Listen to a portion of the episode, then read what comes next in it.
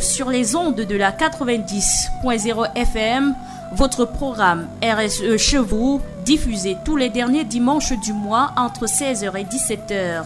RSE chez est un programme spécial pour les jeunes qui s'intéressent à l'entrepreneuriat et à la responsabilité sociétale des entreprises au Cameroun et ailleurs.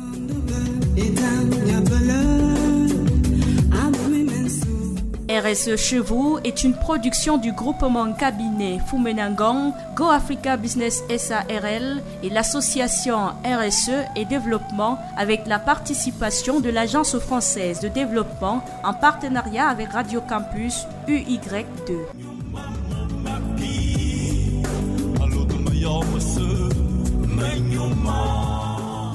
Amis auditeurs, bon après-midi et bon dimanche. Bienvenue dans notre programme RSE chez vous sur Radio Campus FM 90.0 UY2.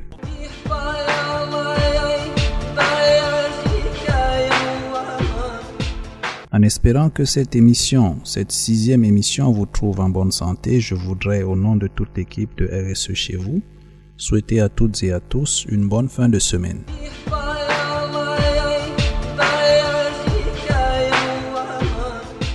Nous vous proposons d'aborder ce dimanche le thème sur les agro-industries et la RSE en Afrique.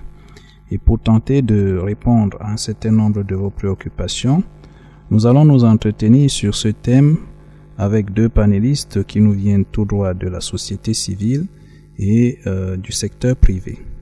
J'ai l'honneur d'accueillir sur ce plateau Michel Batende et Désiré Ndoumou.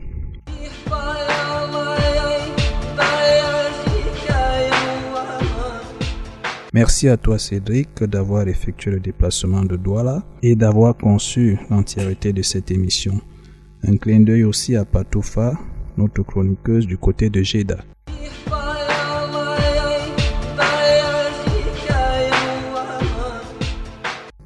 Comme nous vous le disions à l'entame de cette émission, nous sommes en compagnie de nos deux panélistes et nous entretiendrons sur le thème général de cette émission. Merci à toi Cédric d'avoir effectué le déplacement de Douala pour euh, le studio. Euh, sans plus tarder, je pense que nous pouvons déjà présenter nos panélistes à nos auditeurs. Je passe la parole à qui veut la prendre. J'ai une préférence pour les dames. Bonjour Michel et bienvenue sur notre plateau. Bonjour, merci. Euh, je suis Michel Batende. Comme on vous l'a dit, je suis juriste de formation et j'ai une, longue expérience sur les questions de terre, de foncier et des agro-industries. J'ai euh, notamment euh, travaillé sur le suivi des impacts agro-industriels de quelques agro-industries de la place, Evecam, Socapam, PHP.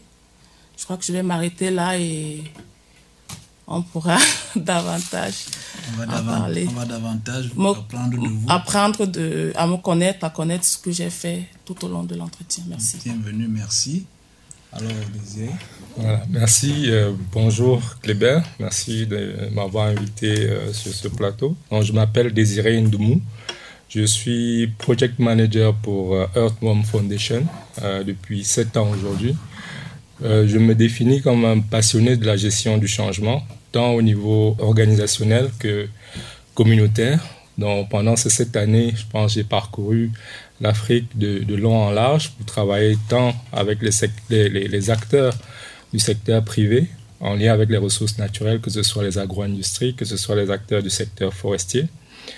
Earthworm Foundation est euh, présente dans plus de 20 pays aujourd'hui à travers le monde. Donc le Cameroun, la Côte d'Ivoire, le Ghana en Afrique et dans d'autres pays tels que la Chine, l'Équateur, le Pérou. Aujourd'hui, nous avons plus de 200 personnes à travers le monde avec lesquelles nous travaillons, que ce soit des grandes entreprises, des communautés, des producteurs de matières premières, notamment sur les VA, le cacao, le palmier à huile, le sucre, la noix de cajou, euh, le soja, l'arachide. Ceci pour créer des cas convaincants de transformation sociale et environnementale avec un esprit d'entreprise et d'innovation. Nous travaillons sur le terrain avec des gens pour créer des histoires de transformation inspirantes. Donc, merci Kléber. C'est eh bien, c'est nous qui vous remercions, Désiré. Peut-être un mot avant d'entrer dans les échanges, Cédric Foumena. euh, que vous inspire le, thème général de ce jour que vous avez consacré agro-industrie et la RSE en Afrique Je crois que, merci Kléber, bonjour à tous les auditeurs. Je crois que ce thème est vraiment très fondamental pour nos pays euh, euh, africains, qui sont les principaux pourvoyeurs, pourvoyeurs autant pour moi, du marché international en matière première.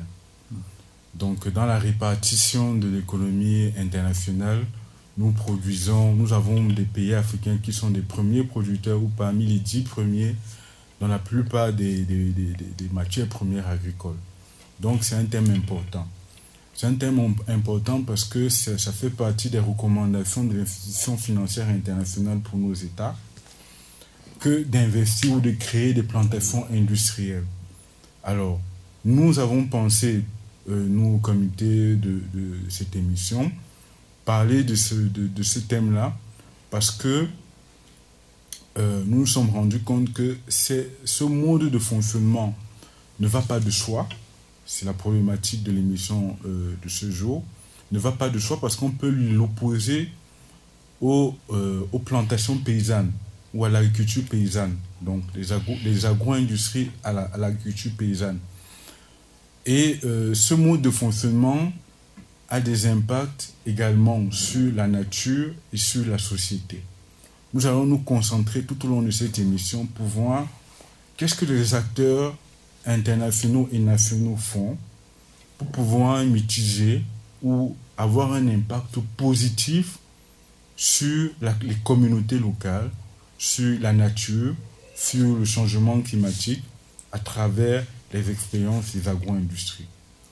Donc, euh, c'est un thème qui touche à nos sociétés vraiment et nous sommes ouverts à l'aborder. Je parle sous ton contrôle, Kébert. Si vraiment nos auditeurs sont vraiment passionnés par cela, nous pourrons l'aborder encore lors d'une deuxième émission parce que il nous semble que en une heure de temps, nous ne pourrons pas couvrir toutes les thématiques qui sont liées à, au thème du jour, agro-industrie et responsabilité sociétale des entreprises en Afrique. C'est comme si c'est déjà fait. Nous allons certainement revenir sur, sur ce thème de plus en profondeur ou pourquoi pas avec d'autres panélistes ou alors plus de panélistes. Je remercie déjà la présence de ceux qui sont là. Vous avez fait une très belle introduction et je voudrais euh, m'adresser directement à nos panélistes pour savoir quelle euh, image aujourd'hui ils se font de l'agro-industrie en Afrique. Comment pouvez-vous présenter le secteur de l'agro-industrie en Afrique? Pour moi, euh, s'il faudrait présenter le secteur de l'agro-industrie en Afrique aujourd'hui, je pourrais le prendre sous différents moments, euh, démarrant déjà avec par la période coloniale, où l'administration coloniale a mis en place plusieurs plantations et des grands groupes industriels comme Unilever, notamment dans le Ndiang, si on prend le cas de Pamol, qui ont été mises en place à ce moment-là. On va parler aussi avec Unilever en République démocratique du Congo, avec les plantations Ferronia. Dans un deuxième temps, il y a la période des indépendances où les États africains ont continué dans cette mouvance, ont créé de nouvelles plantations et euh, on assiste à l'arrivée de nouveaux acteurs privés, notamment actionnariat dans le secteur agro-industriel africain, au moment des programmes d'ajustement structurel, où on voit venir de nouveaux acteurs. Euh, on peut prendre le cas de Sokapalm au Cameroun, notamment, qui a été repris euh, par le groupe Sokfin. Et euh, par exemple, au Nigeria, en Ouganda, des plantations été reprises par le groupe Wilmar. Mais un des temps forts du secteur agro-industriel euh, en Afrique a été les crises alimentaires de 2007-2008, où on a assisté à une montée euh, à travers le monde des cours mondiaux des produits de base, ce qui a créé une ruée, un peu comme une ruée de l'or vers l'or, euh, vers les terres agricoles en Afrique. Ceux, les acteurs qui étaient déjà implantés sur le continent africain ont souhaité faire des extensions et de nouveaux acteurs sont arrivés pour créer de nouvelles plantations. Donc, majoritairement des acteurs asiatiques, européens. On a quelques groupes africains comme le groupe SIFCA, qui est un géant de l'agroalimentaire en Côte d'Ivoire, qui a acquis de nouvelles terres aussi au Libéria, qui a repris d'anciennes plantations sur le Libéria. Euh, au Nigeria, il y a par exemple le groupe Dansa de, Dangote, qui a des milliers d'hectares d'ananas. Et euh, si on reprend sous le, le, prisme de la, de la RXE euh, actuellement, on voit qu'il y a une lente évolution poussée par les standards de gestion durable. Mais c'est quelque chose de nouveau, la création de cellules de gestion durable dans ces entreprises agro-industrielles sur l'Afrique. Alors Michel, pour vous, votre regard sur ce secteur de l'agro-industrie en tant qu'acteur de la société civile, que pouvez-vous nous dire? Oui, euh, Désiré a déjà bien brossé le tableau du contexte mhm. de l'agro-industrie en Afrique. Il a parlé du Cameroun, il a parlé des autres pays, le Libéria. On sait que ça part de la colonisation. Mais ce que je peux ajouter à cela, c'est que euh, je vais peut-être aller un peu plus en avant en, essayant de sauter, parce qu'il y a la question de l'accaparement de terre qui va revenir devant. Mais ce phénomène, déjà depuis euh, l'histoire, a commencé avec les colons qui ont pris des, de grands espaces de terre arables pour faire de l'agriculture. Et à ce moment-là, ils ont posé les jalons de ce qui allait arriver moins d'un siècle ou bien un siècle plus tard. Donc, euh, ce qu'on a vu aujourd'hui, c'est une nouvelle, c'est quelque chose qui existait déjà pendant que les colons étaient là. Et le paysage, même, c'est, je vais parler des lois euh, africaines, des incitations à l'investissement que plusieurs États africains ont fait et qui ont amené euh, ces investisseurs à se ruer vers l'Afrique, qui était un véritable terrain, une conquête, une mine d'or, comme il a dit tout à l'heure. Et avec tous ces, euh, c'est la faiblesse de, nos lois qui ont favorisé le phénomène. Et aujourd'hui, on voit euh, ce que ça fait en termes d'impact, que ce soit social, que ce soit environnemental, en Afrique, au Cameroun en particulier. Donc, comme il a dit tout ce qu'il a dit, je veux juste ajouter que la faiblesse de la législation a encouragé ce phénomène à, s'installer en Afrique. Je vois là quelques difficultés qu'elle a pu relever mm. dans le, contexte qu'elle vient de brosser. Mm-hmm. Peut-être que oui, si, oui, si je peux réagir au, propos de, de, Michel, je ne dirais pas qu'il y a une faiblesse des lois. Je pense que euh, à travers l'Afrique, les lois sont très bien élaborées. Prendre le cas du Cameroun, du Nigeria, etc. Mais euh, on peut dire que c'est dans la mise en œuvre ou dans le suivi par les institutions gouvernementales qu'il y a une certaine faiblesse. Euh, peut-être on peut parler d'insuffisance de moyens. C'est ce qui est très souvent relevé par le, le, personnel étatique qui, qui suit ces aspects, euh, cette insuffisance de ressources euh, matérielles ou humaines pour la mise en œuvre de la législation, des législations qui ont été euh, par ces États. Mais ça m'amène justement à poser la question de savoir quel dispositif est souvent mis en place lors de l'élaboration de ces lois. Est-ce qu'on les rédige seulement pour les rédiger? Est-ce qu'il n'est pas prévu à l'avance des dispositions, peut-être en termes de normes, en termes de, de, consultation des parties prenantes pour qu'au moment de, de, l'exécution de ces lois, qu'on n'ait plus à revenir sur euh, les insuffisances financières? Est-ce qu'il y a un dispositif? Je, pense que nous pouvons procéder par des cas concrets. Prenons le cas du Cameroun. En matière de développement durable, je pose aux deux quels sont les, quel est le cadre légal pour nos auditeurs euh, qui concerne la gestion des agro-industries au Cameroun? Nous savons qu'il y a la réforme foncière, par exemple. OK? Il y a bien sûr le cadre légal relatif aux études d'impact. Mhm. Mais encore, je vous laisse parler, euh, Michel. Moi, je vais partir de la manière dont ces terres sont cédées. Tu vois, parce qu'à un moment, on a voulu qu'il y ait une loi 4 sur euh, ces cessions de terres. Que ce ne soit pas euh, assis seulement sur la loi foncière qui déjà n'a pas les éléments, qui n'a pas été préparé à, à ce type d'investissement. Donc, il y a une loi cadre que la société civile a fait des propositions de, mise en place d'élaboration d'une loi cadre spécifique aux agro-industries. Mais pour le moment, il n'y a pas encore eu de, développement à cela.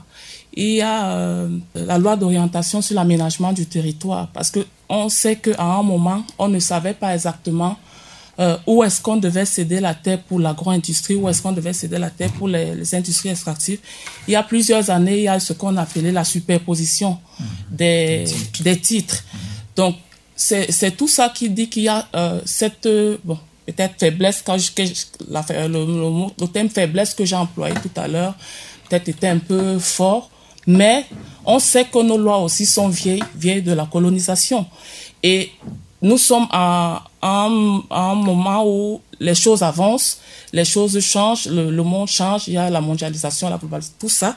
Il faut que les lois puissent s'adapter au contexte actuel. C'est dans ce sens-là que je parlais de la faiblesse des lois. Je crois que je peux m'arrêter d'abord là. Voilà, je pense, euh, pense euh, comme Michel qu'il faut une adaptation euh, des lois au contexte changeant du monde actuel. Je pense qu'à l'époque, il n'y avait pas, par exemple, de smartphone. On est à cette ère-là. Et euh, il y a plus de réactivité de la société civile aussi pour montrer ces cas-là, pour faire de la publicité sur tous ces cas qui se passent au niveau des agro-industries et pour impulser le changement. Je pense qu'à ce niveau-là, il faut une, une certaine adaptation. Euh, moi, en termes de, loi, je pense, euh, je pense au document de stratégie pour la croissance et l'emploi. C'est dans, dans ces optiques-là que euh, le développement agro-industriel est, se, se, met dans les objectifs macroéconomiques de l'État. je pense au niveau du Gabon, par exemple, l'entreprise Olam, Palm Oil, a été inscrite dans le cadre du projet du plan stratégique Gabon émergent euh, au niveau du, gouvernement pour le développement de la culture du palmier à huile et qui a créé à ce jour près de, 10 000 emplois et, euh, pour des concessions d'à peu près 143 000 hectares, si je ne me trompe pas. D'accord. Donc, si on, si on, regarde bien le cadre, le cadre euh, légal touche aussi bien aux aspects sociaux qu'il faut, qu'il faut bien maîtriser. Bien sûr, il y a tout ce qui est trait au foncier. Donc, euh, les lois FUR et le cas légal lié au domaine et au foncier. Vous avez l'aménagement du territoire, l'aménagement du territoire au Cameroun, avec la loi cadre et bien sûr les schémas, euh, je crois qu'on parle des schémas régionaux d'aménagement du, territoire qui définissent où les, les, principaux investissements de ce type d'ampleur peuvent être effectués au niveau du Cameroun. Vous avez bien sûr tout le cas légal relatif aux aspects environnementaux, où on vous demande bien sûr d'avoir un plan de gestion environnementale et sociale, etc. Mais au niveau international, vous avez également un cadre légal qui est, qui est en cours d'être euh, ce qu'on appelle la soft law. OK? Vous avez ces normes molles maintenant qui se, qui se mettent en place, euh, notamment en termes de certification. Pour le parler en vous avez la, la Sustainable Palm Oil. Euh, RSPO, la fameuse RSPO. Table ronde sur l'huile de palme. Table ronde sur l'huile de palme, euh, qui, qui, est une norme maintenant qui, qui prend de l'ampleur et qui s'impose, qui est critiquée, mais c'est un début, mais qui s'impose également aux acteurs de, de ce secteur-là. Vous avez également une norme sur le cacao durable. OK Donc, tout cela, est-ce que vous estimez que ce cadre et ce dispositif euh, légal et paralégal est déjà suffisant pour permettre de conduire justement nos pays vers l'intégration des pratiques durables euh, au sein des agro-industries. Est-ce que c'est déjà respecté déjà ce cadre? Michel parlait de faiblesse tout à l'heure. Si on parlait de faiblesse, ça a justement suscité la création de normes, internationales. Voilà. Est-ce que ces normes internationales permettent de pallier justement à cette inadaptation Parce que c'était le terme finalement sur lequel vous êtes tombé d'accord. Inadaptation. Hmm, je ne vais pas dire non, je ne vais pas dire totalement oui, mais euh, on sait que ces agro-industries, parce que ces normes internationales-là appuient quand même, les, je vais dire, essayent de cogner sur leur tête de ces agro-industries et pour s'arrimer à tout ce qu'on appelle les ISO, les certifications ISO et consorts, ils sont obligés de faire... Euh, d'essayer d'intégrer certains aspects sociaux et environnementaux, pas de manière, euh, je vais dire, peut-être intégrée sur le papier, hein. mais sur le terrain, dans la pratique, c'est carrément euh, différent de ce qu'ils veulent faire croire à l'opinion internationale. Ça, c'est ce que je peux dire pour le moment. Mais c'est déjà ça, qu'il y ait quand même ce type de normes qui peuvent servir dans les plaidoyers à pouvoir, au cas où il y a des abus sur le terrain, au cas où il y a des, des, impacts sur la communauté ou sur l'environnement, on peut s'appuyer sur ces normes pour faire des plaidoyers. Je crois que ça, c'est ce que je peux dire sur la question. Tout à fait. Je pense que ces normes et dispositifs viennent un peu pallier les, insuffisances dans l'application de, certaines réglementations. Euh, pour contraindre un peu le secteur agro-industriel à respecter un certain nombre de standards, de règles environnementales et sociales. Euh, à un certain moment donné, sur le marché euh, du palmier à huile, vous aviez des produits dans les supermarchés européens qui portaient la marque euh, Free of Oil Palm, sans huile de palme.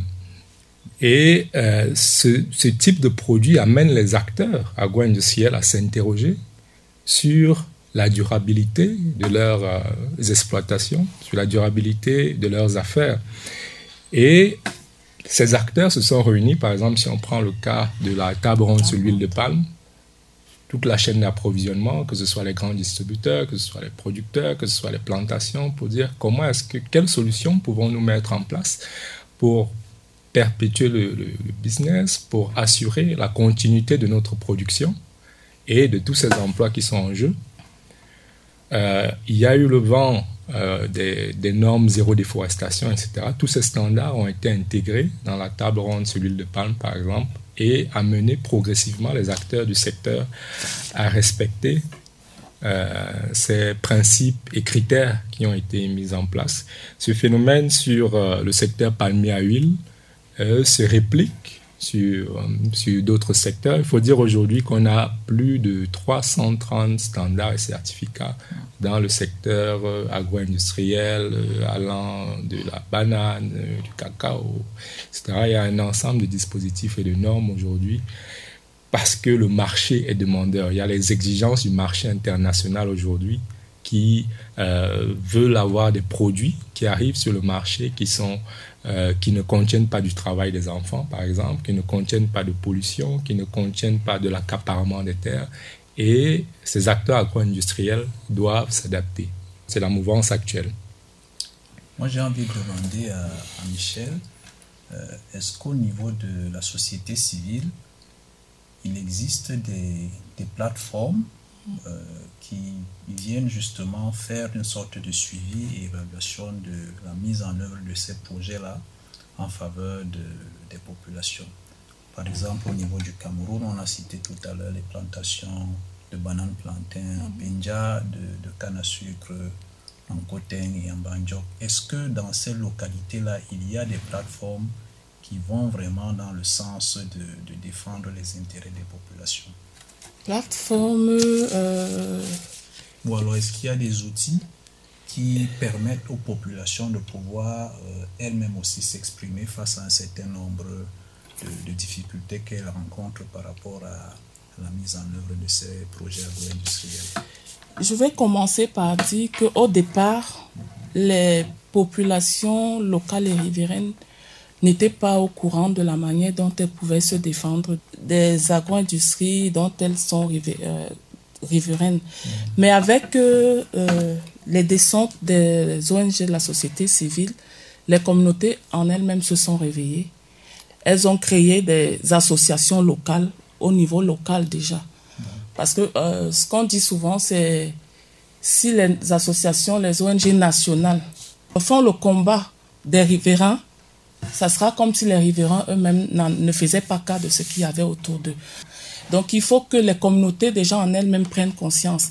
Et je vais dire merci parce que le travail de la société civile nationale a réveillé euh, les communautés à la base qui ont commencé un exemple. Je vais même parler des populations autochtones. Hein. -hmm. Avant, les populations autochtones n'étaient pas impliquées très impliquées dans la, gestion des ressources naturelles des localités dont elles font partie. Mais aujourd'hui, on a beaucoup d'associations autochtones qui se sont créées.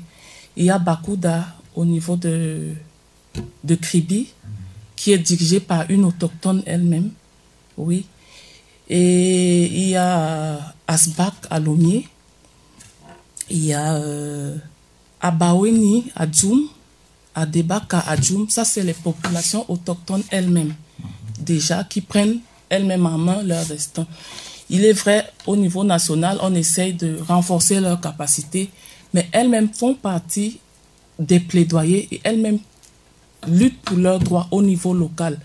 Elles peuvent observer les agro-industries, suivre les agro-industries et savoir qu'est-ce qui n'est pas bien pour leur quels sont leurs besoins? Quels sont leurs besoins, oui, déjà, et quels sont les impacts même?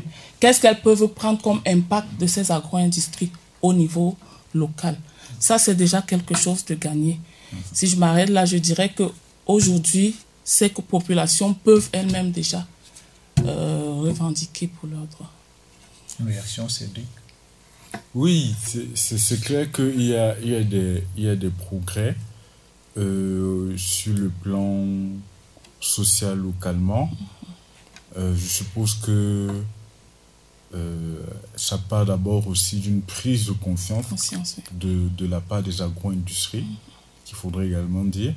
C'est-à-dire que les rapports, il y a eu une période un peu conflictuelle. Conflictuelle, oui et je crois que maintenant, on est en train d'engager une période un peu plus apaisée où un dialogue est déjà établi, avec justement des acteurs qui sont un peu plus conscients du fait que le contexte de développement, entre guillemets, favorise l'implantation des agro-industries. Mm. Donc c'est une donne.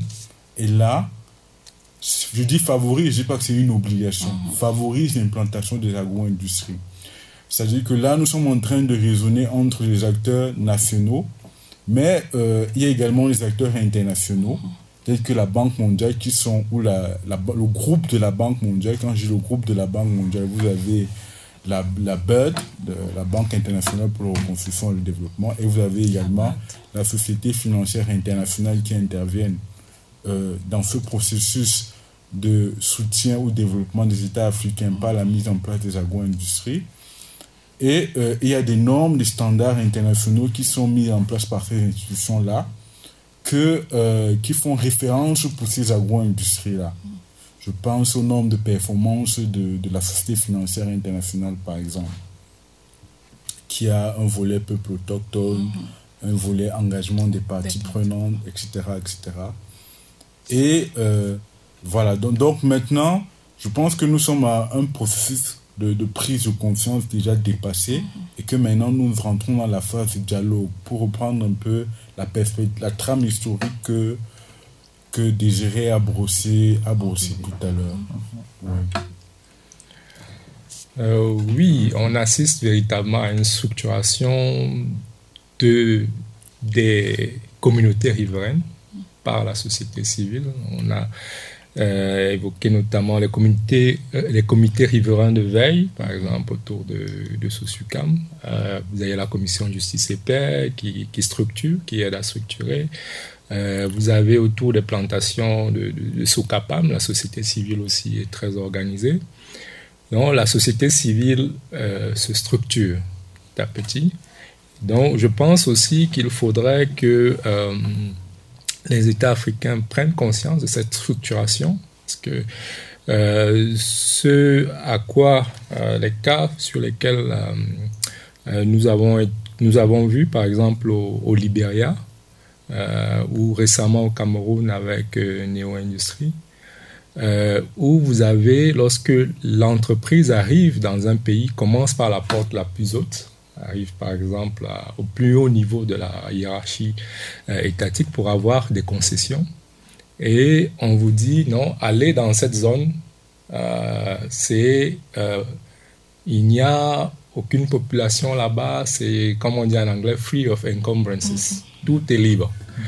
Donc, vous signez des accords au plus haut sommet, vous n'êtes pas encore allé sur le terrain pour aller engager le consentement euh, libre, informé, préalable des, des, communautés sur le terrain. Vous savez, non, euh, on m'a donné cette concession-là. Vous arrivez sur le terrain, les villageois qui sont là vous voient commencer à tracer, des, des, à mettre des bornes autour de leur village, ils se demandent, mais c'est qui ces gens-là? Ils sortent d'où? Les machettes sortent, euh, mais l'entrepreneur vous dit non, moi j'ai ce papier du gouvernement qui m'autorise, mais l'autre vous dit moi je suis dans mon village depuis 50 ans, mes ancêtres sont là, mes aïeux sont enterrés là, mais vous vous sortez d'où? Et le conflit démarre. Donc il faut cette adaptation. Donc euh, Earthworm m'accompagne, des entreprises aussi. Vous avez de plus en plus des entreprises qui demandent des process de due diligence avant de s'installer dans un pays ou de reprendre une entreprise, de savoir quel est le contexte euh, comment est-ce qu'on va aborder ça pour que l'investissement ne connaisse pas de blocage? Si vous avez acheté euh, 100 bulles et que ces 100 bulldozers se retrouvent immobilisés parce que vous avez des conflits avec les communautés, je peux vous dire que le coût du conflit est extrêmement lourd pour ces entreprises, ces entrepreneurs qui arrivent en Afrique. Et du coup, la destination commence à poser un problème. Pourtant, l'État des objectifs macroéconomiques à atteindre d'emploi, de création de la richesse. Dans le fond de ton analyse, je, je pense qu'on peut bien voir, on voit clairement que euh, ces agro-industries, lorsqu'elles viennent s'installer, elles viennent pour du business. Mais est-ce que, euh, disons-le comme ça, la prise en charge, par exemple, d'un certain nombre de préoccupations sociales ne, devient pas euh, une charge pour ces agro-industries, finalement? Je vais compléter la question de Kléber en, demandant si, lorsque vous accompagnez des entreprises dans leur processus de due diligence, est-ce qu'elles modifient leur modèle économique, c'est-à-dire leur stratégie d'intégration, justement en prenant en charge ou en intégrant les préoccupations sociétales? Tout à fait. Je pense, euh, après avoir pris en compte le contexte et les besoins euh, économiques, les besoins des communautés aussi à la base, lorsque nous faisons nos recommandations euh, à ces entreprises-là, hein, ils adaptent leur, euh, leur business model, doivent l'adapter puisque ça devient une condition de succès. Il faut associer les communautés locales au développement, ça devient un win-win partnership. Sinon, euh, vous allez droit dans le mur. Vous ne pouvez pas faire du business dans un lieu sans avoir associé les communautés locales et riveraines à, à, au, au, succès de ces affaires-là. Moi, je vais un peu me faire l'avocat du diable. Okay? On va prendre un exemple concret dans les agro-industries. Prenons l'exemple de la Côte d'Ivoire, mmh. premier pays producteur de cacao mmh. depuis une dizaine d'années, où il y a dans la, la chaîne de valeur essentiellement des multinationales qui exploitent cette matière première-là on se rend compte que en termes de répartition de, des bénéfices ou de, la valeur ajoutée, le paysan à la base demeure toujours euh, limité dans la perception de sa quote-part sur la production de cacao. OK? Donc, ce qui a poussé notamment le gouvernement ivoirien à mettre en place, je crois en 2019 ou en 2020, un, un, un, prix minimum, un abattement pour tout achat de cacao par euh, les, les, les, multinationales du secteur. ok? Un prix minimum, une, une sorte de surfacturation pour pouvoir assurer justement l'augmentation de, la cote-part qui revient aux paysans. Ou alors le Ghana qui a décidé de transformer une partie de plus en plus importante de son cacao sur le plan local. Ok. Est-ce que justement ces normes-là, ces standards internationaux, n'ont pas fait preuve de leurs limites quant au processus d'impact social sur les communautés? C'est la question que je vous pose. Est-ce que finalement, vous qui accompagnez les multinationales, vous nous dites, il y a un modèle, un business model qui intègre ces communautés-là. Mais on se rend compte que en termes de répartition de la valeur ajoutée, ce qui revient aux communautés locales est toujours infime. Je pense notamment au, euh, au, au, système justement des petits producteurs. Le terme exact m'échappe un peu. Euh, le, le, le, le, processus par lequel on achète la production aux petits producteurs locaux pouvoir exploiter, notamment dans le cas du caoutchouc naturel. Je ne sais pas si ça vous parle. Sur cette thématique-là, je pense, euh, comme on l'a évoqué tout à l'heure, hein, je pense que le gouvernement ivoirien, ghanéen sont à féliciter pour cette adaptation. On parlait tout à l'heure de l'adaptation des États. C'est-à-dire que les problématiques évoluent et changent. Donc là, on a véritablement des cas d'État qui s'adaptent à la donne actuelle. Bon, les entreprises, le secteur privé, vous avez parlé notamment du cacao, il vient aussi s'adapter parce que vous avez énormément d'acteurs dans la chaîne d'approvisionnement en lien avec le cacao. Les prix que les multinationales vont payer aux intermédiaires ne seront pas très souvent ce qui arrivera aux producteurs, aux petits producteurs à la fin. Donc, il y a une nécessité d'adaptation de différents acteurs. Et euh, vous allez voir, par exemple, euh, que les multinationales vont commencer à mettre de plus en plus euh, de systèmes de gestion des plaintes et doléances au niveau des acteurs à la base, vont prendre des organismes pour accentuer la traçabilité de leur production, c'est-à-dire connaître tous les acteurs qui entrent dans la chaîne d'approvisionnement du cacao, par exemple, et identifier les problématiques à chaque niveau de la chaîne pour traiter ces problématiques-là. Le but étant qu'il y ait le moins de bruit possible ou de problématiques environnementales et sociales sur leur chaîne d'approvisionnement. Bien sûr, il y a très probablement beaucoup d'acteurs qui ne sont pas encore rentrés dans ce schéma-là, mais de plus en plus, on assiste à un mouvement des, chocolatiers qui se sont d'ailleurs réunis à travers aussi une, plateforme pour ces normes responsables du cacao durable, pour accompagner cette mouvance étatique, pour permettre aux petits producteurs d'avoir de de, vivre de leur, euh, de leur travail. Si on prend par exemple le cas en Côte d'Ivoire de la zone de Soubré, si on va parler du, du, cacao durable, où euh, à peu près 69% des fèves sont produits par ces petits producteurs-là. Euh, l'initiative que Earthworm a mis en place là-bas s'appelle Rurality pour permettre la résilience de ces petits producteurs, que ce soit au niveau du cacao, que ce soit au niveau du palmier à huile, avec des multinationales comme euh, Nestlé euh, pour géoréférencer tous ces petits producteurs et euh, créer cette interconnexion entre les petits producteurs et la grande usine ou les agro-industries qui se trouvent à côté et permettre la résilience, une vie décente pour ces petits producteurs. Réaction, Michel moi, j'ai souvent un problème avec ces agro-industries qui utilisent les petits producteurs. Parce que moi, je dis toujours, euh, quand on veut regarder plus loin, c'est le petit producteur pense à la base en mettant, par exemple, la à au niveau des villages d'Ehane, euh, Mbebe et Lokbatindi, où Evekam a au départ, ils avaient pris 3 hectares de terre, la zone, euh, comment on appelle, l'espace vital des communautés, mais après des plaidoyers, ils ont dû laisser ces espaces vitaux aux communautés. Mais en disant, en demandant aux communautés de planter de l'EVA pour qu'ils puissent racheter cet EVA-là.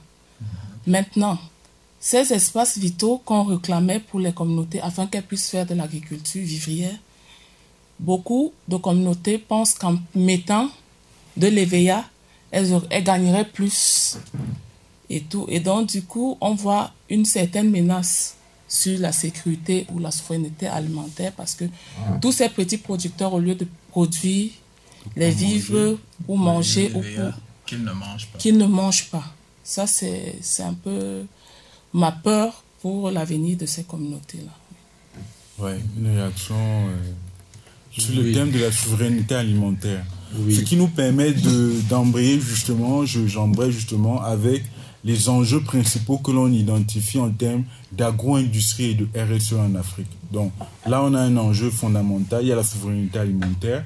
On a évoqué la zéro déforestation, mais votre réaction par rapport à ça? Oui, par rapport à la souveraineté alimentaire, euh, je pense une des questions qui peut revenir aussi, c'est est-ce que le développement doit être dicté? Il y a aussi la question de l'aménagement du territoire, des plans d'utilisation des terres. C'est-à-dire que euh, si vous prenez la zone de, de Pamol aujourd'hui, dans le Dian, vous allez le voir aussi même dans le secteur forestier ou dans d'autres agro-industries. Si vous prenez les images satellitaires d'il y a 15 ans, 20 ans, 30 ans, lorsque ces entreprises euh, s'installaient, vous allez voir, vous allez constater qu'Unilever avait prévu des espaces vitaux pour ces communautés, euh, des espaces où ces communautés allaient cultiver, ou allaient s'installer. Mais lorsque vous vous projetez 20 ans plus tard, aujourd'hui, vous reprenez les mêmes images satellitaires, vous allez voir que la population a quadruplé, a connu un boom. Là où vous aviez 1000 habitants, par le passé, vous avez aujourd'hui 13 000 habitants. Si, euh, et ça pose véritablement ces questions de, de, de, de résilience alimentaire, d'autosuffisance alimentaire. Si vous prenez le cas euh, que, dont Michel a parlé tout à l'heure au niveau des VCAM, c'est exactement le même constat que vous allez faire. Vous avez cet afflux de population qui arrive, euh, cet espace vital qui à l'époque euh, a servi aux populations probablement à planter du manioc, etc. Mais vous êtes dans une zone où il y a énormément de projets aujourd'hui avec le port euh, en eau profonde de Kribi, vous avez d'autres agro-industries. Vous avez les zones de conservation ah, même. Voilà. C'est un landscape qui évolue extrêmement rapidement. Les populations aussi ont des, des besoins économiques, des besoins de survie alimentaire. Il faut que les différents acteurs s'asseyent sur une même table et essayent de repenser un plan d'utilisation des terres. Aujourd'hui, les populations ont besoin de rejoindre les schémas petits producteurs pour euh, avoir une certaine décence aussi, une vie décente, avoir, résoudre leurs problèmes économiques. Et il y a aussi ce problème d'autosuffisance alimentaire. Où est-ce qu'on trouve de nouvelles terres? Est-ce que on bloque certaines terres? Cette même problématique, vous allez la trouver dans la zone de Dibombari, par exemple, où euh, il y a des agro-industries, il y a par exemple Sokapal, mais il y en a d'autres. Et l'expansion de la ville de Douala et des projets, par exemple, tels que la Maxi, vient mettre de la pression dans cette zone. Je pense que vous avez vu à plusieurs fois à la télé où il y avait des revendications des populations par rapport à des rétrocessions foncières. Mais ces rétrocessions foncières, lorsque ces agro-industries vont, par exemple, remettre aux communautés ces terres, Qu'en sera-t-il? Est-ce que ça repartira en espace foncier, ce qui a été vu lorsque certaines rétrocessions ont été faites en, vente directe, parce que le coût de la terre est devenu extrêmement élevé dans ces zones-là, que ce soit à Kenke, que ce soit à Dibombari, avec l'expansion de Kribi et de Douala. Mais pourtant, le problème fondamental qui se pose est un problème d'espace vital, est un problème d'autosuffisance alimentaire. Comment réglons-nous ces problématiques-là Je pense que c'est euh, les acteurs doivent s'asseoir, que ce soit la société civile, que ce soit le secteur privé, que ce soit les communautés, que ce soit l'État, pour penser le futur par rapport à, prenant en compte ces éléments. Donc ça devient également un enjeu d'aménagement du territoire. Tout à fait. Et de choix de, de choix de l'utilisation de l'espace. C'est un autre enjeu. Et un enjeu qui revient également sur le plan environnemental, c'est la zéro déforestation maintenant. Euh, par exemple, en Côte d'Ivoire, je, je, n'ai plus les chiffres exacts, mais je sais que c'est un pays qui a dû perdre au moins plus de 50% de son couvert forestier, justement dû en grande partie aux agro-industries, quoi, qui se développent. Ça fait un boom économique, mais on perd également en biodiversité et euh, euh, en couvert forestier, justement, avec tous les impacts qu'on connaît sur le changement climatique. Mm. Un des, si je peux rebondir sur ta, question, Cédric, un des, enjeux liés à la zéro déforestation en Côte d'Ivoire euh, n'est pas uniquement le fait des agro-industries, mais plus des petits producteurs. Sur le cas du cacao, par exemple, où les espaces se sont raréfiés tellement que les principaux espaces disponibles actuellement sont dans les aires protégées. Et les populations qui veulent planter du cacao vont dans ces aires protégées planter du cacao sous le couvert forestier. Et lorsque la plante commence à grandir, commence à déforester. Une des solutions euh, que nous avons proposées et développées et mises en œuvre actuellement avec la SODEFOR, qui est la Société de développement des forêts, euh, de Côte d'Ivoire, qui est un organisme étatique pour la protection de ces aires protégées, avec le partenariat aussi euh, de Nestlé et de d'autres acteurs du secteur du cacao, c'est l'initiative Starling, qui est un partenariat de Earthworm avec Airbus euh, Defense, qui permet d'avoir des images à très haute résolution pour détecter euh, les, petites plantations qui se développent sous le couvert forestier au niveau de ces aires protégées-là. Donc, ce système permet d'émettre des signaux qui vont alerter l'organisme de protection des forêts et des aires protégées pour permettre une intervention rapide et permettre de respecter ces engagements zéro déforestation pour euh, le secteur agro-industriel, etc. Mais si vous regardez aussi l'évolution du couvert forestier en Côte d'Ivoire, vous allez voir au fil des années comment euh, les aires protégées sont en train de partir, les forêts sont en train de partir. Et donc, c'est toutes ces initiatives de gestion durable du secteur privé qui doivent amener à la protection et au respect de ces engagements zéro déforestation aujourd'hui. D'accord. La question que je vais te poser justement sur ce point de la zéro déforestation, quelle est la responsabilité du, du secteur privé dans ce phénomène de déforestation actuellement? Parce que si, moi je t'écoute bien, c'est je, je, je, loue et je suis tout à fait d'accord et positif pour l'initiative Starling, je crois. Mhm. Pour l'initiative Starling qui a été prise, mhm. notamment par les acteurs avec un partenariat avec l'État. Mais euh, remettre cela sur les petits projecteurs comme étant, entre guillemets, responsables, c'est comme si on essaie de... Parce que je crois que la responsabilité, ce serait de dire qui achète le cacao? Parce que les petits producteurs ne mangent pas, ils ne produisent pas, ils ne vont pas dans les zones des aires protégées pour cultiver de quoi manger. Ils vont, ils vont cultiver du cacao qui va être repris par ces, multinationales plus tard. Donc elles ont une responsabilité qui est claire. Et l'État euh, ivoirien en l'occurrence, c'est un débat, hein, je n'affirme pas, je n'ai pas tous les éléments, mais l'État ivoirien également, à travers sa politique incitative de toujours augmenter les volumes. Parce que c'est aussi ça, c'est aussi ça le, commerce international. Chaque année, il est vu de manière positive de dire qu'on est passé de, je sais pas moi, de 800 000 tonnes à 850 000 tonnes de production de cacao par an. Cette recherche de toujours l'accroissement de la production, voilà. Ça incite également les petits producteurs qui sont à la base de l'économie et qui cherchent de quoi se nourrir à toujours essayer de, d'avoir cet empiètement sur l'environnement. Voilà. Moi, je pense déjà au niveau des États, les États ont des choix régaliens. Je pense euh, les États sont, sont maîtres euh, de leurs choix. Mais si on prend spécifiquement le, le, cas du secteur cacao, euh, c'est un secteur agricole où vous avez très peu de ce qu'on appelle des nucléus, ou par exemple comme dans le secteur du palmier à huile, où vous avez une très grande concession de, de, palmiers et autour, vous avez euh, des petits producteurs. Dans le secteur du cacao, la production principale vient des produits producteurs. Donc, euh, pour que les multinationales puissent agir dans ce secteur, c'est en prenant de telles initiatives, en soutenant l'État. Euh, si on, va dans le secteur euh, agro-industriel, palmier à huile, EVA, où euh, ces entreprises agro-industrielles vont éviter, dans la plupart du cas, d'aller dans ces aires protégées, mais ils doivent respecter un certain nombre d'engagements. si on prend par exemple les principes et critères RSPO, le respect des hautes valeurs de conservation.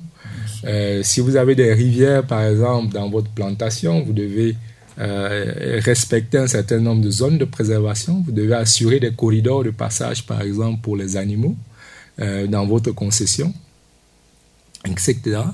Ce qui a mené plusieurs entreprises agro-industrielles aujourd'hui ont mis en place des unités de gestion responsable ont des responsables RSE, ont des agents de liaison communautaires pour permettre d'assurer le respect de ces engagements.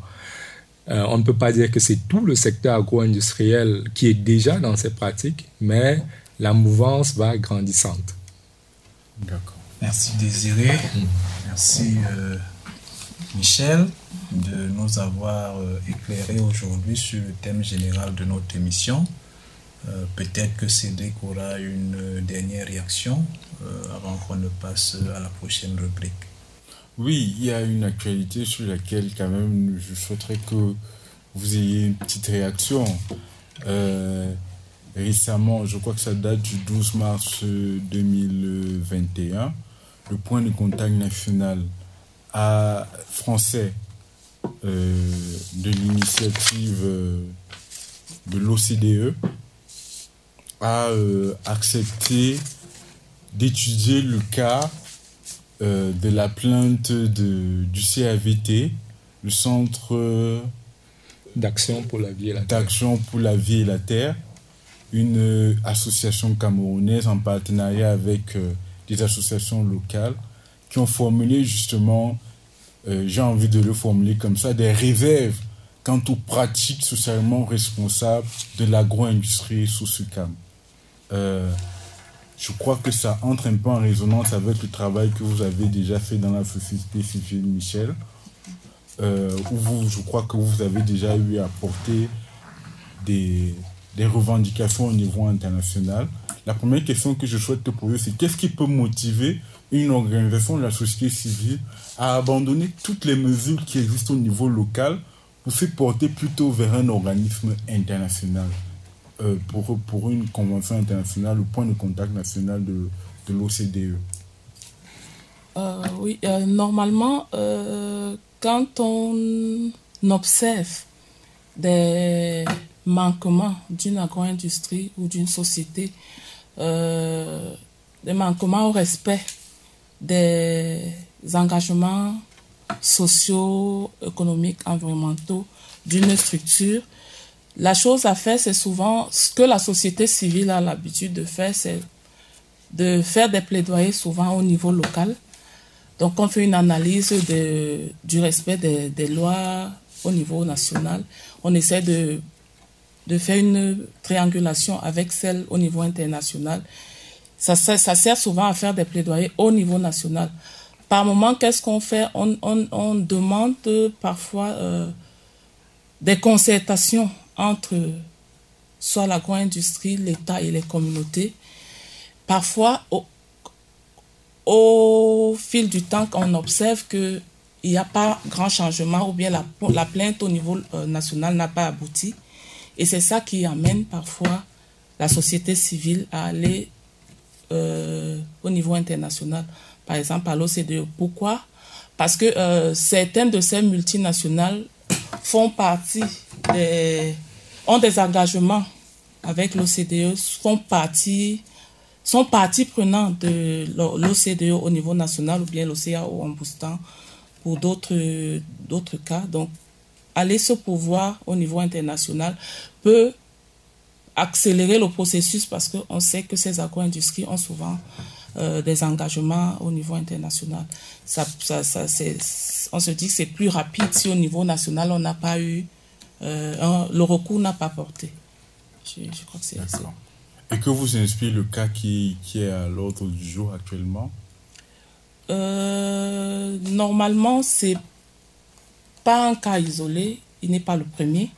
Il y a quelques années, euh, Sherpa, qui est une ONG internationale, le CED, et puis FOCAP, qui était aussi une ONG camerounaise, ont porté plainte au, PCN par rapport à Sokapam. C'était sur certains euh, engagements que la Sokapam n'a pas respectés, notamment en matière sociétale, en matière euh, environnementale. L'impact de ces, comment on dit, de son travail ou de son installation au niveau des riverains impact environnemental, impact social. Il y avait euh, notamment pour cher pour Socapal, mais parce que pour Sosucam, je n'ai pas euh, tous, les éléments pour pouvoir dire que c'est pareil. À ce moment-là, euh, ce qui se passait au niveau de la Socapal, Kienke ou bien dans d'autres villes, c'était les écoulements d'huile de palme qui allaient directement dans les rivières des communautés. Euh, le bruit sonore, les insectes, les moustiques qui avaient multiplié. Dans les, les bases vie, des toilettes qui étaient détruites et dont l'écoulement polluait euh, le village, le derrière, le village même en général. Donc c'était le contenu de la plainte de Sherpa, du CED, de Foucault par l'époque. Donc euh, je vais parler de cette plainte parce que quand on a porté plainte au PCN, à ce moment-là, il y a eu euh, un audit qui est venu sur place et il y a eu euh, des résolutions qui avaient été prises et qui avaient obligé euh, Socapalm à respecter, à arranger et à améliorer les conditions de vie. Donc je me dis, si Sosucam, c'est dans la même lignée, euh, c'est toujours une bonne chose parce que au moins on a déjà eu une plainte qui, même si elle n'a pas abouti totalement, a amené euh, Sokapam à l'époque à revoir sa manière d'agir sur le terrain. Sokapam qui s'est engagé justement dans un processus de certification. ça, c'est après cette plainte. Bien après, bien après, après cette bien plainte, après cette plainte. Mm. RSPO, c'est tout récemment. Tout récemment. Donc, la question qu'on pose à, à, à Désiré, c'est justement Sosucam, qui est une filière multinationale engagée sur les questions de, développement durable, avec une fondation, etc., qui agit euh, localement, mais qui se retrouve avec euh, cette plainte-là. Alors, si vous étiez à la place du responsable RSE, qu'est-ce que vous feriez? Euh, Merci Cédric. Déjà, je pense au niveau des principes directeurs de l'OCDE, les entreprises mères euh, sont devenues responsables des agissements de leurs filiales. Donc, d'où euh, le, fait que euh, les organisations de la société civile puissent introduire des plaintes au niveau du, PCN, au niveau de l'OCDE, rendant responsables directement les, maisons mères de cette entreprise-là. Et, actuellement, et donc, c'est le, cas de, de Somdia, qui est euh, lorsque vous lisez euh, au niveau du site du, PCN, on va, la saisine questionne des allégations d'impacts sociaux, euh, sociétaux et environnementaux qui seraient causés par les activités agro-industrielles de, la Sosucam. Mais ce que je peux dire, connaissant un peu Sosucam, qui se sont engagés dans un processus de gestion durable depuis 2013 euh, que nous avons suivi de très près pendant, pendant trois ans.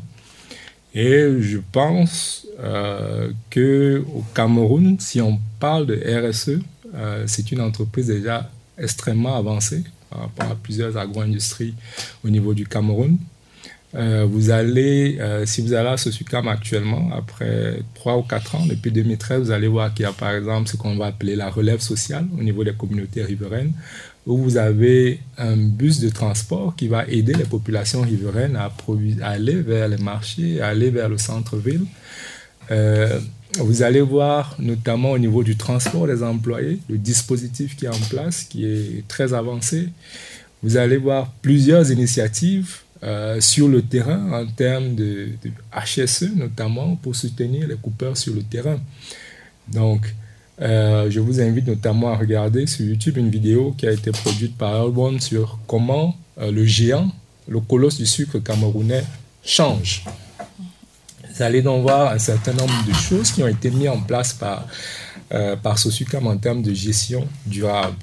Et c'est d'ailleurs pour ça comparativement à d'autres entreprises qui, se seraient soustraites à leurs engagements, parce qu'au niveau du PCN, ce n'est pas quelque chose de contraignant, c'est du bon vouloir, d'accepter les bons offices du PCN. Et Sosucam a dit immédiatement, OK, nous acceptons les bons offices du PCN dans le cadre de cette médiation-là. Mais ce qu'on qu'on constate aussi parfois, peut-être pas sur le cas euh, spécifiquement de, de, de, de, je ne suis pas entré très en profondeur dessus, mais de manière générale, euh, lorsque ces plaintes arrivent, parfois c'est aussi que euh, lorsqu'un mécanisme de gestion des plaintes, comme celui qui a été mis au niveau de ce il n'y a pas suffisamment de connaissances des parties prenantes, qu'il y a un mécanisme de plainte déjà en place et que vous pouvez introduire votre plainte par ce mécanisme et qu'il va euh, suivre un certain nombre d'étapes et que vous aurez une réponse au bout de 48 heures parce que ces mécanismes qui sont mis en place donnent un délai de réponse de l'entreprise et vous avez donc différentes étapes. Si vous n'êtes pas satisfait à ce niveau-là, vous allez à ce niveau-là, etc. Donc il y a ce processus de, de, médiation, de gestion des plaintes et doléances qui a été mise en place au niveau, au niveau de ce SUCAM. Mais je, je pense que euh, Donc, les parties si, si je, sans, sans, vouloir te couper, euh, oui. Désiré, mmh. ça signifie qu'au moins, en tant que responsable RSE, vous vous interrogerez sur la publicité de votre mécanisme de gestion des plaintes. Si, si effectivement les communautés arrivent à saisir le PCN, ça veut dire qu'au moins ils n'ont pas eu cette information-là. Euh, c'est possible. Là, il faut mener, euh, je pense que j'étais responsable RSE, il faut mener une enquête, il faut comprendre qu'est-ce qui s'est passé, euh, est-ce qu'il y a eu un dysfonctionnement dans le système ou c'est un choix des structures des structures qui accompagnent aussi ces comités riverains de veille, parce qu'il faut dire qu'il y a toujours, lorsque vous analysez un peu le mode de fonctionnement des organisations non gouvernementales, de la société civile, vous allez voir qu'il y a aussi toujours euh, des, organisations qui, vont, qui chapeautent le système, qui vont structurer la société civile sur place. Ça peut être aussi un choix de ces organisations qui euh, qui structure la société civile d'introduire directement. Donc, il peut y avoir plusieurs causes, mais toujours est-il que, euh, étant responsable de par exemple, je diligenterai une enquête pour comprendre et pour savoir comment résoudre au mieux euh, la problématique. Merci Désiré, merci Michel, mmh. merci Cédric, tu restes des nôtres. Euh, nous vous remercions infiniment d'avoir euh, pris de votre temps pour participer à cette émission. Nous sommes persuadés que nos auditeurs ont eu aujourd'hui suffisamment de matière et nous leur promettons que la prochaine fois ce sera encore plus enrichissant. Bon, merci d'être venu, merci Cédric. Euh, Est-ce que nous pouvons donc avoir euh, des sources bibliographiques, euh, webographiques par rapport à tout ce qu'on s'est dit ici pour que nos auditeurs puissent continuer à, à s'informer? Oui, euh, normalement, euh, cette euh, problématique des agro-industries est tellement vaste. Mm -hmm. Et puis, il y a euh, beaucoup d'enjeux, notamment les, les enjeux liés aux au contrats, aux différents types de contrats. tout à l'heure, dans les échanges, j'aurais voulu parler peut-être du cas de à Mundemba, c'est Héraclès. Héraclès, oui, Héraclès femme. Mmh. Il y a plusieurs années, on s'est rendu compte que euh, c'était en 2012, je crois, 2012, oui. On, on, on, a trouvé un contrat de cette structure parce que les contrats ne, ne, ne, ne sont pas publics.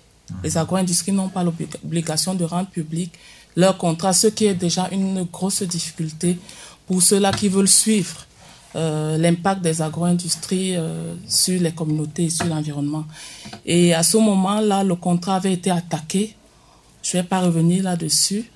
On était à 72 000 hectares, à plus, à plus de 70 000 hectares. Et après euh, le plaidoyer des ONG, collectif d'ONG, on est revenu à 19 000 hectares. Et le contrat, à ce moment-là, exonérait. Parce qu'il faut dire que dans leur contrat, même quand euh, tu, as un contrat de ces concessions en main, on ne dit pas quel sera euh, le, taux de taxes que ça va rapporter, mais quand ça apparaît, c'est juste les exonérations que ces entreprises auront par rapport à ces, impôts. Donc on a trouvé ce contrat et il y avait une exonération sur 10 ans de paiement des impôts c'était un foutu contrat, je ne peux pas revenir là-dessus parce que ils avaient le, pouvoir d'arrêter une communauté qui entrait dans leur plantation et de l'enfermer eux-mêmes. Je ferme les guillemets. C'est pour dire quoi? C'est pour dire qu'il faut bien qu'on ait connaissance de ce type de contrat pour pouvoir regarder quels sont les abus dans les contrats. et pour euh, les, droits les des droits des communautés et qu'est-ce qui est prévu pour eux ou bien qu'est-ce qui est prévu pour l'État en matière de, d'impôts et, et tout. Donc, pour les communautés, il y a, eu- euh, pour les auditeurs, il y a ce qu'on appelle la lente matrice qui a été euh, mis en ligne, qui parle des, de tous ces agro-industries. Terre, L-A-N-D. Et oui, Lente matrice, oui. C'est une initiative qui a été euh, au niveau du Cameroun portée par IED et le CED. Donc, quand tu vas sur, euh, le, sur le net, tu vas juste taper Lente. Lente, L-A-N-D, matrice M-A-T-R-I-X. X. X, oui. Donc, c'est là où tu peux trouver tous les, pas tous les types, mais la grande partie, parce que c'est un véritable, euh, une collecte d'informations et de données qui ont été faites sur plusieurs années. Il y a plusieurs types de contrats, que ce soit au Cameroun et en Afrique. On peut trouver ça là pour voir quels sont les contrats et peut-être voir l'évolution de, de, ces, de ces organisations industrielles. Merci, Michel. Et puis, il y a plusieurs rapports de IED, du CED, de FPP sur Internet. Forest People. Forest People Programme, qui est une ONG anglaise qui accompagne les communautés autochtones dans la défense de leurs droits, tant fonciers que forestiers. Merci. Merci. Désiré, est-ce que tu as d'autres sources d'informations à ajouter? Oui, euh, pour ma part, j'inviterai les, les auditeurs à aller euh, à chercher Earthworm sur les réseaux sociaux. Euh, www.earthworm, E-A-R-T-H-W-O-R-M sur les, réseaux sociaux pour avoir un maximum d'informations, de littérature sur euh, ce qui se fait actuellement. Euh, le Centre d'excellence sociale euh, Afrique, dont je coordonne les activités ici sur l'Afrique, a récemment fait notamment un webinaire sur agro-industrie et Covid, par exemple, qui est accessible sur, sur YouTube. Vous avez aussi euh, la bibliothèque du Centre d'excellence sociale. C'est le Centre d'excellence sociale forme des praticiens sociaux à travers l'Afrique qui sont principalement destinés aux agro-industries, au secteur forestier. Et euh, chaque année, on a de plus en plus euh, de candidatures, de gens qui veulent se former sur les aspects en lien avec la gestion responsable des ressources naturelles, euh, qui vont apprendre tout ce qui est problématique foncière, qui vont apprendre la gestion des conflits, euh, qui vont apprendre les exigences sur le marché international, qui vont apprendre la communication avec les communautés locales, des aspects extrêmement spécifiques pour permettre de résoudre les problématiques actuelles. Merci.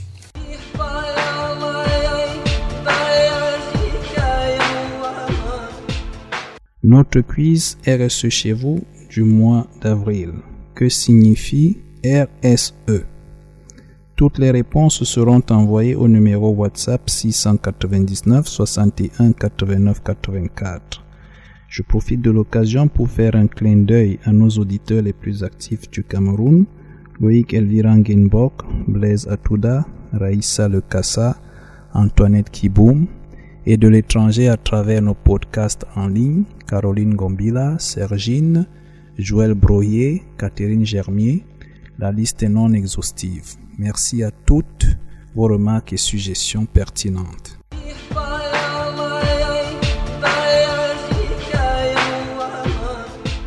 Amis auditeurs, nous arrivons au thème de cette sixième émission et espérons avoir apporté des essais de réponse pour la bonne compréhension de tous. Mais avant, nous vous ferons lecture de ce qu'il faudra retenir pour planter le décor de cette émission. La RSE est un gage de pérennité et un levier de performance pour les entreprises agro-industrielles. La réussite d'une démarche RSE dépend largement de l'appropriation de la démarche à tous les niveaux, de l'organisation et de la qualité des relations nouées avec les communautés locales. L'agro-industrie est au cœur d'enjeux environnementaux et sociaux majeurs qui concernent aussi bien l'utilisation du foncier, la préservation de la biodiversité, la rémunération des planteurs ou les conditions de travail des employés. Convaincus de la responsabilité des entreprises sur ces questions, les entreprises agro-industrielles ont le droit de s'engager dans une démarche de développement durable.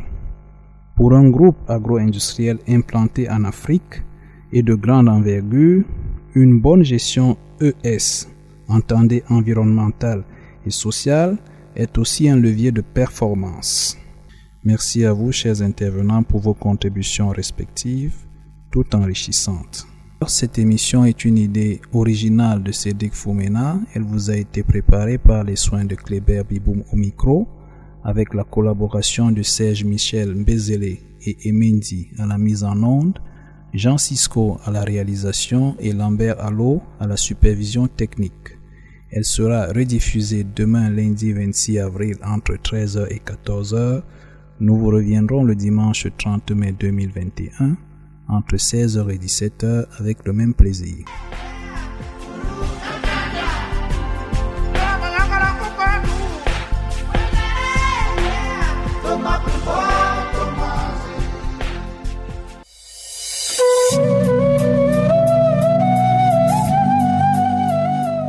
Du nouveau sur les ondes de la 90.0 FM, votre programme RSE Chevaux diffusé tous les derniers dimanches du mois entre 16h et 17h. RSE Chevaux est un programme spécial pour les jeunes qui s'intéressent à l'entrepreneuriat et à la responsabilité sociétale des entreprises au Cameroun et ailleurs.